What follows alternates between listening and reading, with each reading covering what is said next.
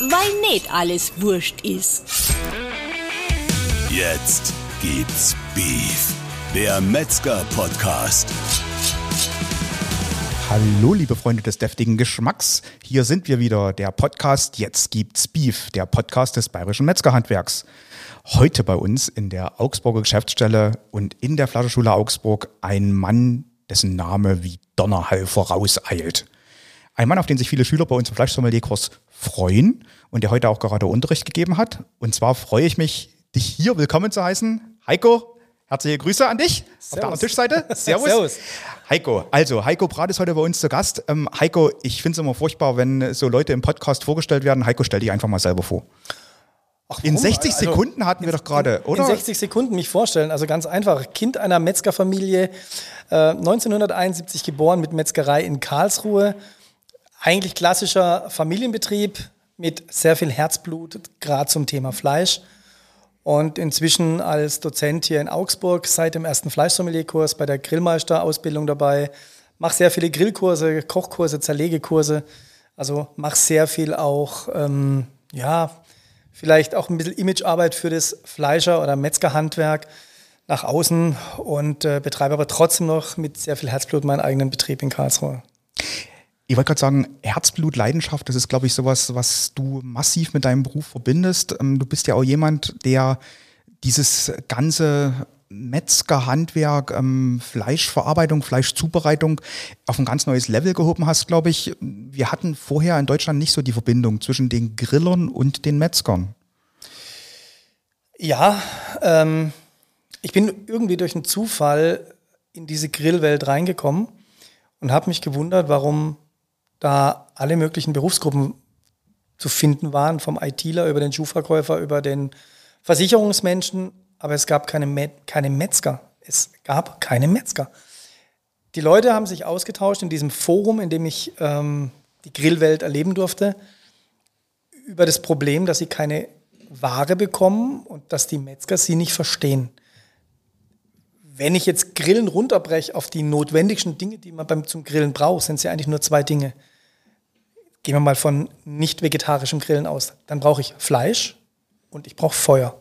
Mehr brauche ich gar nicht. Das stimmt, ja. Das heißt, eigentlich ist der Metzger der ursprünglichste, der mit dieser Grillthematik eigentlich zusammenhängen sollte. Aber was hat sich etabliert? Irgendwelche Metallbauer, die die teuersten Grills bauen und da nochmal einen Grill und da nochmal irgendwie ein Gadget und Elektrofreaks und IT-Freaks, die irgendwelche Sensoren bauen, die sich austauschen. Aber der Metzger an sich hat sich in diesen Foren nicht gezeigt. Hast du, hast du eine Idee? Ähm, Warum? Entschuldige, dass ich jetzt kurz unterbreche. Warum, genau, ja? Ähm, ich glaube, dass der Metzger jemand ist per se, der sehr gerne in seiner Produktion tüftelt, aber nicht so gerne in die Öffentlichkeit geht. Okay. Und ich glaube, das ist auch genau das Problem, was wir haben. Wir müssen wieder viel mehr dorthin gehen, wo die Menschen sind. Wir dürfen nicht jammern, die Menschen kommen nicht zu uns, sondern wir müssen rausgehen vor unsere Betriebe und den Menschen informieren über das Tolle, was wir eigentlich alles machen. Erzählen wir zu wenig über unser Handwerk? Ja, definitiv. Also andere erzählen über unser Handwerk und dann meistens nicht gut.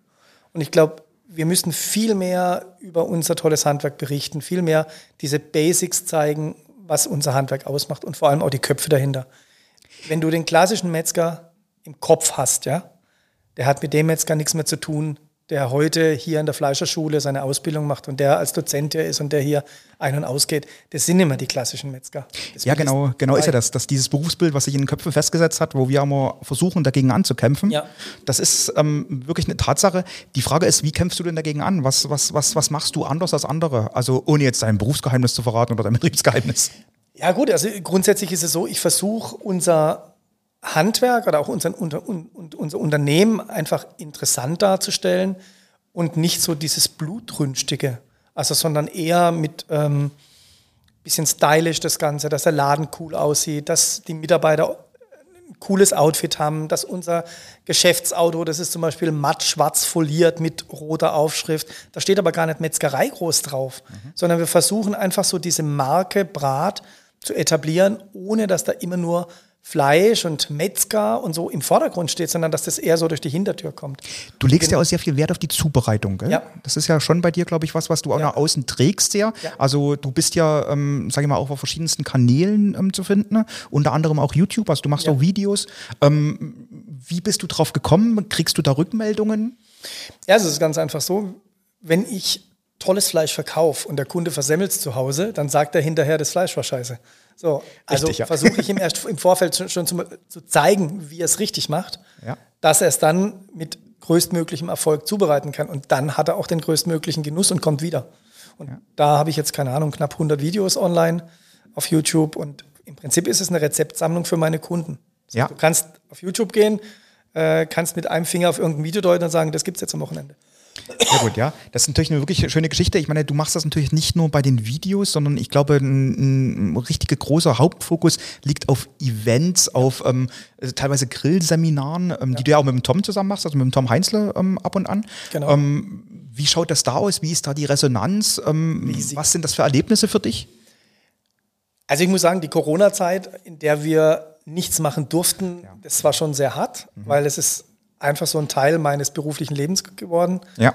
Wir machen viele Grill- und Kochveranstaltungen, Zerlegeveranstaltungen, wo man den Leuten einfach beibringt, was man mit Fleisch alles Tolles machen kann. Aber nicht nur Fleisch in den Vordergrund gestellt, auch tolle Beilagen, tolle Desserts. Wie kann man nicht mit dem Grill arbeiten? Und ich bin da eigentlich immer ausgebucht, mache viel, trotz vieler Veranstaltungen immer ausgebucht. Die Leute sind wirklich bereit, da gutes Geld dafür zu bezahlen. Laufen nach Hause, sind glücklich, sind mit mir per Du, wissen genau, wo sie künftig ihr Fleisch kaufen können. Ich wollte gerade sagen, merkst du das Ja. auch? Also ja, spür, Also äh, weil- irgendwann ist dann mal eine Sättigung erreicht, weil Ja. du auch immer wieder vielleicht die gleichen Leute Ja, ja, triffst, klar. klar. Ja, ja. Allerdings dürfen wir ja auch nicht vergessen, wir, wir sind in der Zeit, wo es immer mehr Menschen gibt, die sich dem Fleisch abkehren. Und dazu ist es notwendig, immer wieder neue zu uns in den Laden zu kriegen. Deswegen ist es einfach wichtig, immer wieder da dran zu bleiben und am Ball zu bleiben. Du hast ja auch vorhin erwähnt, ähm, sozusagen, oder jetzt gerade erwähnt, das Thema hochwertig. Ja. Ähm, du bist ja eigentlich, also glaube ich, in Deutschland so mit als derjenige bekannt, der eigentlich als erster so Schweinefleisch ähm, gereift hat. Ähm, ganz bekannt natürlich, das muss man hier erwähnen, unbedingt die alte Wutz, gell? Also ähm, ich glaube, an der kommt keiner vorbei. Ähm, wir hatten es auch gerade auf dem Grill und ähm, das ist nicht nur geruchlich ein Erlebnis, sondern geschmacklich vor allen Dingen. Da nochmal höchsten Respekt davor oder dazu.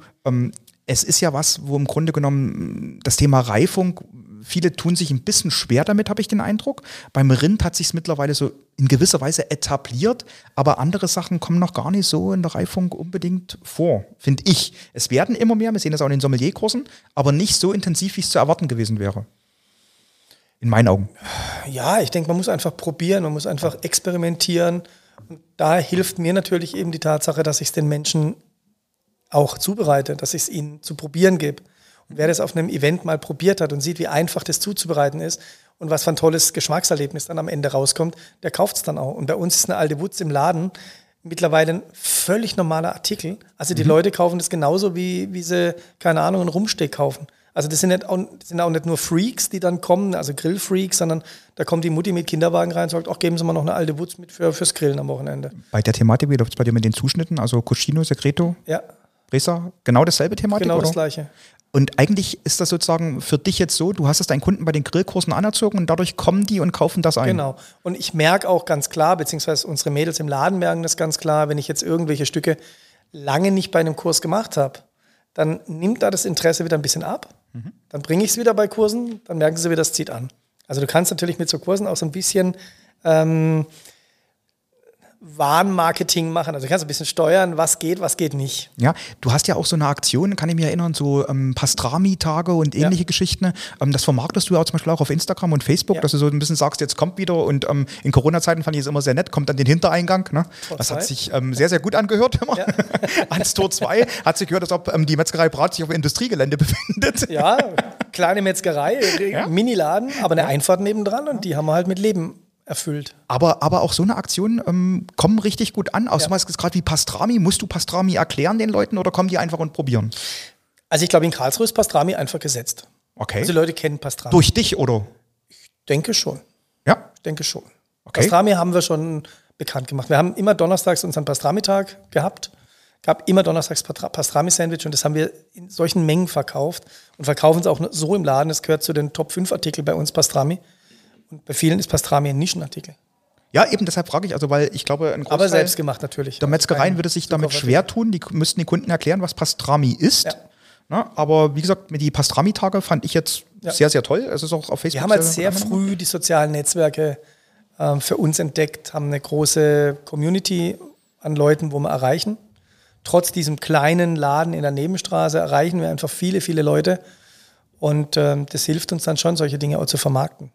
Wie wichtig ist bei der ganzen Vermarktung und bei der ähm, Erklärung gegenüber der Kundschaft ähm, das Thema Fleischqualität, Herkunft, ähnliche Geschichten? Weil das ist ja eine Thematik, ich, ich hole jetzt mal ein bisschen weiter aus. Ich glaube, ähm, früher ist einfach so gewesen, da hat man im Grunde genommen, gab es eine Nachfrage an die vom Kunden und hat gesagt, okay, ich möchte das und das kaufen. Da hat der Metzger gesagt, ja, das habe ich da oder das habe ich nicht da. Und heutzutage kommen eher Fragen an der Theke, wie zum Beispiel, ja, wo kommt das Tier denn her? Ähm, von welchem Bauern ist das? Also gerade die Thematik Tierwohl, ähnliches. Ähm, sind das Fragen, die du auch über die sozialen Medien angehen könntest und klären könntest? Oder ist das eher eine Geschichte, die Also doch ich- an der Theke läuft? Ja, also ich glaube beides. Du erreichst ja nicht jeden über die sozialen Netzwerke. Aber ähm, ich glaube, wichtig ist, dass du so deine Werte, die du zu vermitteln hast oder deine, deine, deine Grundphilosophie, wenn die Menschen da einfach so ein Gefühl dafür kriegen, wofür stehst du, dann kommen gar nicht mehr so viele Fragen detailliert. Was ist da deine Philosophie? Oder was Regionalität? Regionalität ist bei uns ein ganz großes Thema. Wir sind Partner der bäuerlichen Erzeuger in Schwäbisch Hall, beziehen unser komplettes Fleisch ähm, aus Deutschland, möglichst Baden-Württemberg, wo wir die Möglichkeit haben. Und machen das auch gerade auch so mit, mit, mit Zukaufprodukten, versuchen wir das, ob das jetzt so Handelsware ist, zum Beispiel Salz. Wir verkaufen ein deutsches, gutes Salz zum Beispiel. Ja. Ähm, oder auch mit, mit Barbecue-Soßen. Wir verkaufen eine richtig gute Barbecue-Soße aus München. Solche Geschichten. Also es muss nicht immer nur aus dem Ausland alles sein. Wir haben sehr viele Ware, gute Waren bei uns. Und ähm, wenn die Menschen das einfach mal verstanden haben, was du, was du hast, wofür du stehst, dann brauchst du vieles auch nicht mehr erklären. Dann nehmen die dir das einfach ab. Genauso wir produzieren nur mit, nur mit den notwendigsten Zusatzstoffen. Also bei uns gibt es keine Zusatzstoffe, die nicht sein müssen. Ähm, Glutamat zum Beispiel haben wir schon, was weiß ich, wie viele Jahre geht es bei uns kein Glutamat im Betrieb? Ja, und tust du das aber, das, das ist für mich so jetzt so eine interessante oder entscheidende Frage, äh, tust du das wirklich permanent nach außen vermitteln? Weil ich habe jetzt zum Beispiel, also ich folge dir ja genauso so auf Instagram und Facebook, ähm, ich, mir fällt es nie auf, dass du jetzt zum Beispiel sagst, unsere Produkte sind glutamatfrei. Ähm, das, das wäre mir jetzt gar nicht in Erinnerung oder sowas. Ähm, weiß das der Kunde einfach oder wie vermittelst du das der Kundschaft dann? Da passiert viel im Gespräch. Ich hoffe, du nimmst mir das jetzt nicht übel, dass ich jetzt einfach so sage, das habe ich noch gar nicht mitbekommen. Nö, aber es hat dich dann wahrscheinlich auch nicht interessiert. Es ist möglich. Aber ja. der Kunde, den es interessiert, der, die meisten Kunden, die zu uns kommen, kommen übers Fleisch zu uns. Die kommen gar nicht über die Wurst zu uns. ah, okay. Und da, da kurze Frage, interessant für mich jetzt, übers Schwein oder übers Rind? Äh, übers Grillen. Übers Grillen. Ah, okay. Also ja. generell übers Grillen. Schöne Antwort, wenn ich frage Schwein oder Rind und du sagst übers Grillen. genau. Gut, also ja. die, die Tierart ist mal völlig zweitrangig. Ja, okay. Ähm, aber sie kommen übers Grillen zum Thema Fleisch zu uns. Und dann wollen sie halt auch wissen, ja, was ist denn bei eurer Wurst vielleicht das Besondere? Und dann erkläre ich halt, welche Zusatzstoffe zum Beispiel bei uns nicht ver verwendet werden, beziehungsweise auch welche, ähm, woher wir unser Fleisch dafür beziehen, dass wir zum Beispiel kein, ich sage jetzt mal, anonymes Wurstfleisch zukaufen, sondern nur Fleisch aus unserer eigenen Zerlegung oder eben aus Schwäbisch Hall. Genauso Speck und alles wirklich aus, dass wir einfach wissen, wo es herkommt. Und das kommt bei den Leuten einfach gut an. Es ist ja bei dir auch so, dass du gerade bei den Seminaren interessanterweise jetzt eben nicht den, den, den Fokus oder Schwerpunkt unbedingt aufs Fleisch legst, gell? Also das ist ja, glaube ich, auch noch so eine kleine Besonderheit. Also ich würde jetzt schon sagen, dass bei dir ähm, zwar, es kommt natürlich Fleisch auf den Grill, das ist überhaupt keine Frage, aber die Zutaten, Beilagen spielen eine ähnlich große Rolle. Also ich würde es jetzt mal nennen Fine Dine im Metzger-Style, was wir machen. Schöne Bezeichnung, ja. Ja, also ich arbeite sehr viel mit dem Tom Heinzle zusammen und wir haben eine ähnliche Philosophie. Grüße, immer, grü Grüße an Tom gehen von der Stelle natürlich an uns raus, gell? auch von mir natürlich.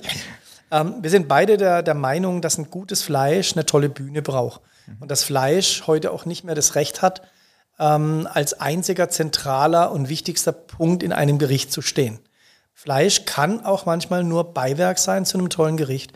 Und ich glaube, da müssen wir uns auch bewusst sein, es gibt immer mehr Menschen, die weniger Fleisch essen, die Flexitarier sind, Vegetarier sind oder einfach sagen, ich will nicht mehr so viel Fleisch. Und wenn ihr heute in ein, ein gutes Sterne-Restaurant geht, dann werdet ihr nicht mehr viel Fleisch auf dem Teller haben. Da ist manchmal gar kein Fleisch mehr drauf, ohne dass man es merkt. Man geht raus und überlegt sich dann hinterher, was war denn da an Fleisch dabei? Ja, da war ein Steinbutt dabei, da war eine Garnele dabei, da war irgendwie zwei vegetarische Gerichte dabei. Stimmt, da war noch ein kleines Stückchen Rinderbacke. Aber es war nicht viel Fleisch dabei. Und ich glaube, wir versuchen unseren Menschen dann zu vermitteln, kauft tolles Fleisch, bereitet das perfekt zu, aber es muss nicht immer diese Masse sein, aber dafür das Beste. Und das toll zubereitet mit einer tollen Bühne im Hintergrund, also mit schönen Tellern, mit hochwertigen äh, Beilagen, mit, mit einer guten Soße dazu oder mit einem guten Dip dazu, dann funktioniert es. Also ich wollte gerade sagen, du hast es gerade schon beantwortet, du hast gesagt, es funktioniert. Also es ist schon so, dass die Kunden das auch genauso annehmen. Also die kommen jetzt nicht zu dir zum, ich betone es jetzt extra mal, zum Metzger, um jetzt, sage ich mal, ähm, keine Ahnung, anderthalb Kilo Fleisch bei dem Grillseminar zu essen, nee. sondern sie kommen zum, ich betone jetzt mal wieder, was du gesagt hast, Fine Dining. Ja. Ja. Also ich habe Kunden tatsächlich, die sagen, die so regelmäßig kommen, die sagen zu mir, sie sind früher oft sehr, sehr gut essen gegangen. Mhm. Dann haben sie gut gegessen, Menü gegessen, Getränke bezahlt und haben am Ende des Tages bei mir nicht viel mehr bezahlt, haben aber noch ein bisschen Entertainment dazu, haben genauso tolles Essen, haben das Ganze moderiert und haben einfach Spaß dabei. Das hört sich gut an, ja. ja. Wie, wie, wie findest du das selber, die Entwicklung, die da jetzt eingeschlagen wurde von dir?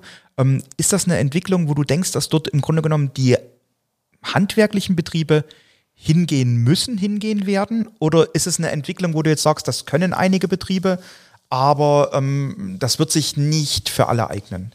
Also ich glaube jetzt nicht, dass jeder in den Bereich Fine Dine kommen muss. Das ist, glaube ich, gar nicht notwendig. Aber ich glaube, es ist notwendig, dass, oder es ist sehr sinnvoll, dass man den Menschen an einem Abend die Möglichkeit bekommt, in vier, fünf Stunden zu vermitteln, wofür man steht. Ich sage immer, wenn ich es erreiche, aus Kunden Fans zu machen, dann werden auch mal Fehler verziehen. Und das kann ich auf solchen Events relativ gut erreichen. Ich nehme die Leute mit ins Boot, bin mit denen per Du, die gehen raus, sind glücklich. Das nächste Mal, wenn irgendwas schief läuft, kommen die nicht zu mir und sagen, hey, Brat, du hast mir einen Scheiß verkauft, sondern die sagen, hey, Brat, ich habe da das und das gekauft das war nicht so gut. Was habe ich falsch gemacht? Mhm, mhm, und das ist so ein bisschen ein Unterschied, ähm, wo sich da so in der, in der Rolle von uns als Unternehmen sich so ein bisschen gewandelt hat. Also wir haben eine extrem niedrige Reklamationsquote, ganz niedrig. Du bist auch jetzt immer wieder im Grunde genommen ein bisschen wieder zurückgerutscht zu dem Thema am Anfang. Ähm, du bist so eine Art Dialogpartner, oder, für deinen Kunden? Du hast vor uns ganz am Anfang erwähnt, ähm, du hast in verschiedenen Online-Foren, in, in Grillforen, vielleicht in Kochforen, in ähnlichen Sachen gesagt, dort sind keine Metzger, die auf Fragen antworten können. Ich kenne das selber aus der eigenen Erfahrung. Ähm, in den Grillforen werden auch Fragen gestellt, so nach dem Motto, wo bekomme ich denn mein Fleisch her? Ja. Oder was ist denn das für ein Zuschnitt? Und da haben andere Griller geantwortet, die genauso wenig Ahnung wie der Fragesteller hatten. Also hat man oft den Eindruck. Und ähm, da fehlt einfach die Expertise, das Fachwissen. Ja. Und ähm, ich habe den Eindruck, dass du das über diese Schiene, auch über diese Seminarschiene geschafft hast. Du bist ein Partner, ein Dialogpartner, ein Ansprechpartner für den ähm, Kunden, der eher dann, sage ich mal, auf dich zukommt und sagt, hey, was kann ich denn da vielleicht noch anders machen? Ja. Ähm, ja? Kann man so sehen. Okay. Also, und das ist eigentlich ein erfolgreiches Konzept bei dir zumindest, dass du sagst, okay, so kann ich auch Kunden binden, oder? So ein, genau. Letzten Endes, genau. Ja. Ähm, da aber noch eine andere interessante Geschichte. Du machst ja da auch relativ viel ähm, Eventgeschichten mittlerweile ähm, im Sinne Metzger, ähm, Metzgerhandwerk. Ne? Ja. Also ich sag mal auch so verschiedene Vereinigungen, ob das jetzt zum Beispiel ähm, Butchers Manifesto oder ähnliche Sachen warst, bist ja. ja mit dabei. Vielleicht erzählst du auch darüber mal so zwei, drei Geschichten, dass du dich da ein bisschen engagierst in der Richtung. Ja, also ich bin grundsätzlich ein Freund vom Netzwerken und ich glaube, es ist auch wichtig, dass man so ein bisschen über den Tellerrand hinausschaut. Ähm, ich sage das jetzt mal ganz provokant, wenn ich mich, wenn sich mein Metzgerleben nur in meiner Innung mit den gleichen Innungsmitgliedern über Jahrzehnte hinweg bewegt, dann werde ich auch nichts Neues sehen und nichts Neues kennenlernen.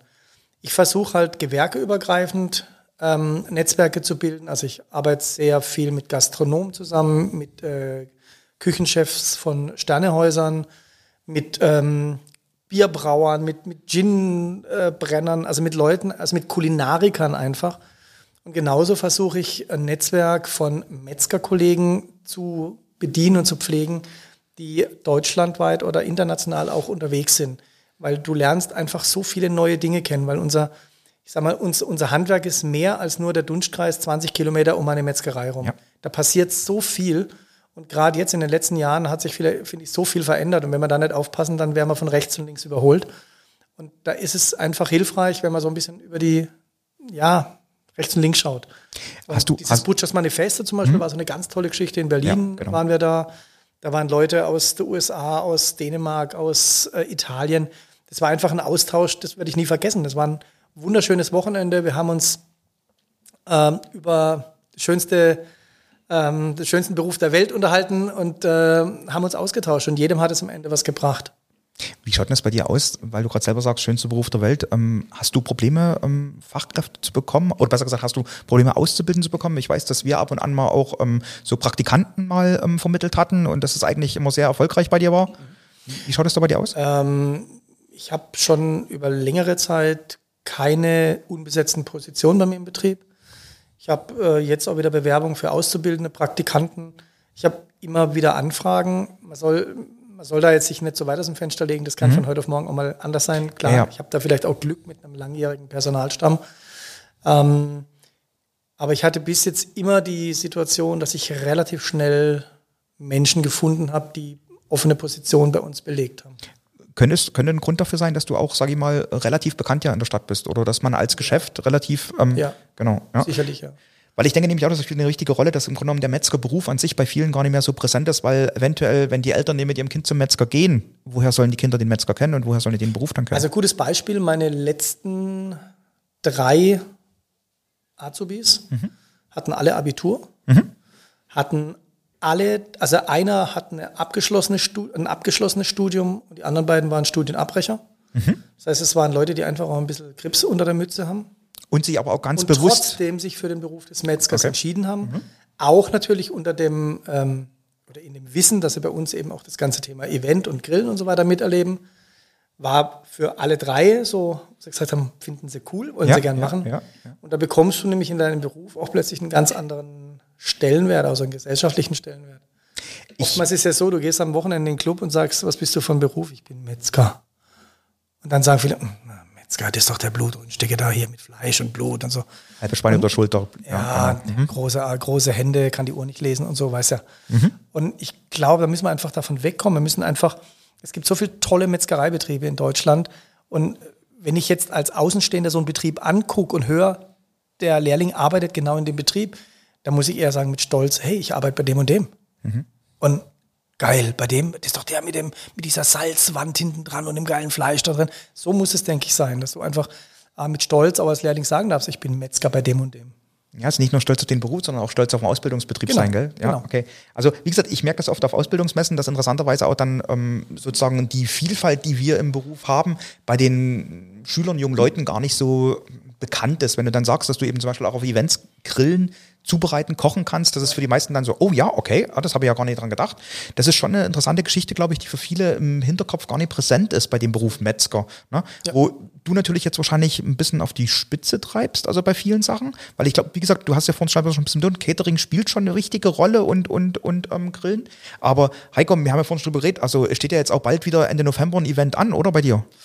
Ja, also nicht bei mir, sondern mit, mit mir. Mit also dir, wir ja. haben am 20. November in Karlsruhe ein richtig cooles Event.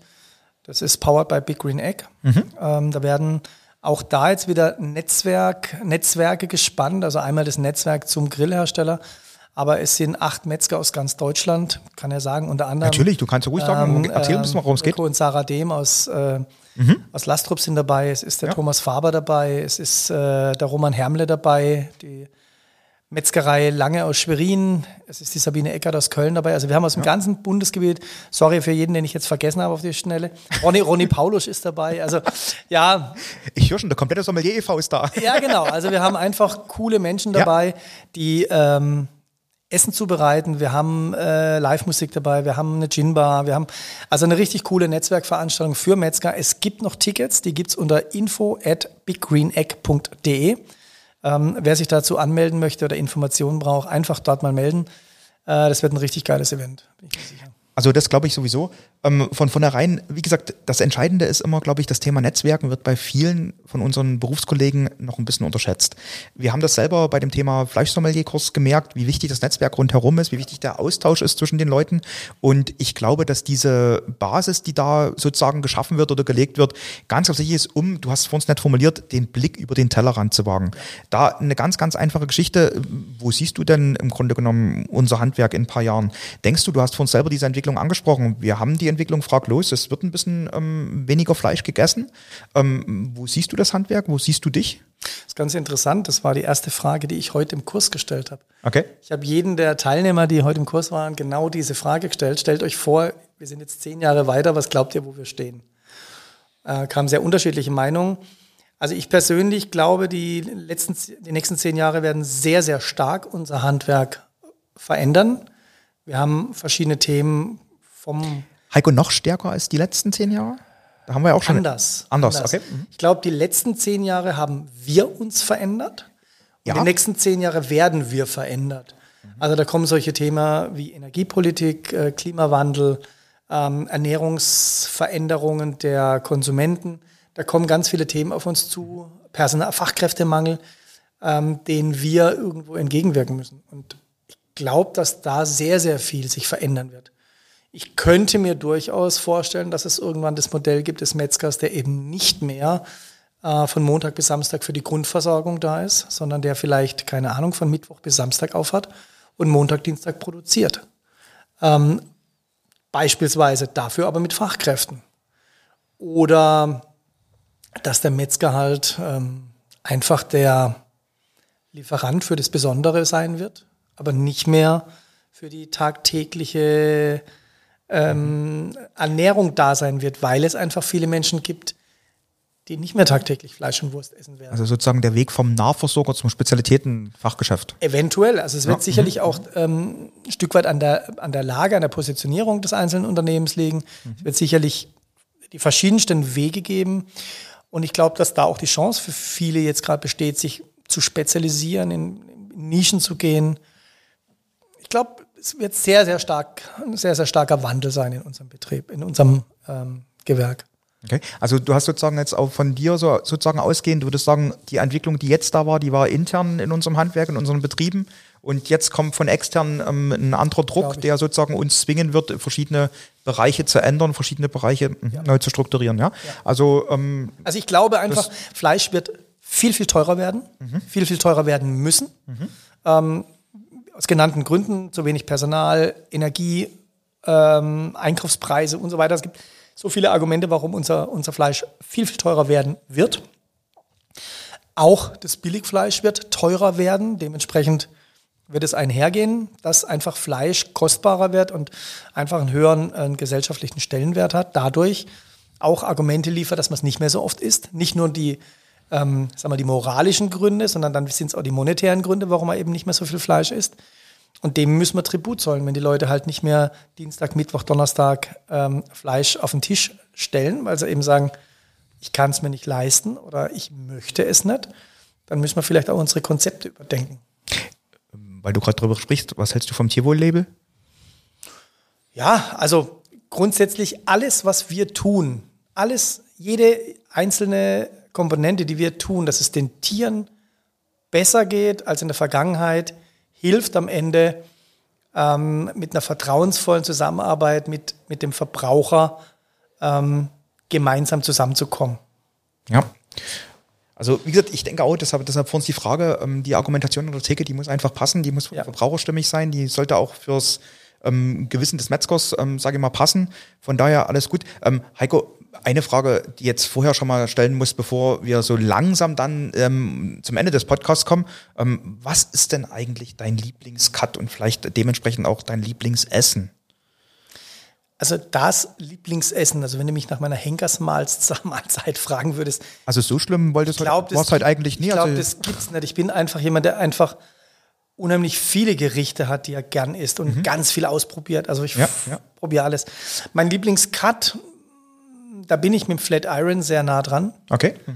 Aber ich liebe auch Schweinebauch und vor allem Dry-Aged Schweinebauch. Ja, ich hätte jetzt bei dir die Antwort irgendwas mit Schwein erwartet. Also das Ja. gebe ich ganz ehrlich zu. Ähm, das, ähm, aber ja, man ist, glaube ich, immer recht breit aufgestellt. Ja. Was würdest du dazu empfehlen? Also jetzt ähm, zum Schweinebauch? Manchmal reicht mir einfach ein bisschen Salat dazu. Hast du das, hast, nicht. hast du, hast du das schlimme Wort Salat gerade gesagt? Ja, ja. Heiko, das ist ein Wort, mit dem können wir den Podcast nicht beenden, das weißt du schon, Nee, gell? wir können Also gern was anderes können- machen. Können, also, aber ich, ich mag einfach was Knackiges, bisschen mit Säure, bisschen was, ja, Ja. Feldsalat und dann ein Dry-Aged Schweinebauch. Mehr brauche ich nicht. ich finde auch wichtig, dass Aber ähm, Speck in den Feldsalat habe ich vergessen. Ja, und wir haben noch ein bisschen Bacon drüber legt. Ja. Ne? Also, ne? ja, wir runden das Ganze geschmacklich ab, ich merke das schon, ja. Alles gut. Ähm, Heiko, wir haben die gute Tradition in dem Podcast, ähm, der sich jetzt dem Ende neigt, noch eine Abschlussfrage zu stellen. Und die möchte ich dir jetzt auch stellen. Ähm, und die Frage heißt, vervollständige mir bitte mal den Satz, mit dem Metzgerhandwerk verbinde ich. Seit meiner Geburt, eigentlich mein ganzes Leben, weil ich in einer Metzgerfamilie groß geworden bin und einer der schönsten Berufe, den es wahrscheinlich überhaupt nur gibt. Das finde ich ein viel, viel schöneres Schlusswort als Salat. Heiko, ich sage ganz, ganz herzlichen Dank, dass du hier warst. Ähm, ich weiß, dass du sehr, sehr viel bei uns im Haus bist und dass wir auch intern ähm, sehr, sehr viel Input immer von dir bekommen zu verschiedenen Projekten, zu verschiedenen Geschichten. Ähm, dafür danke von unserer Seite. Bleib unser Metzgerhandwerk erhalten. Es freut mich, dass du immer hier bist und sag einen schönen Gruß in Karlsruhe. Wir sagen allen, allen Hörern ein freudigen Gruß ähm, sozusagen aus der baden-württembergisch-bayerischen ähm, Podcast-Szene und ähm, sagen noch nebenbei so ein bisschen, ähm, vergesst den Salat nicht, aber deckt ihn halt mit Schweinebauch zu. Jo. Ich habe das jetzt mal ein bisschen zusammengefasst, was der Heiko so ein bisschen versucht hat. Ne? Also, ne? also ein bisschen grün ist okay. Ne? Dass ein bisschen grüner Salat mit irgendwo zu sehen ist, ist völlig in Ordnung. Ne? Also genau, in diesem Sinne, ich hoffe, ihr bleibt hungrig und ähm, hört uns wieder. In diesem Sinne, Jetzt gibt's Beef, der Podcast des bayerischen Metzgerhandwerks. Weil nicht alles wurscht ist. Jetzt gibt's Beef, der Metzger-Podcast.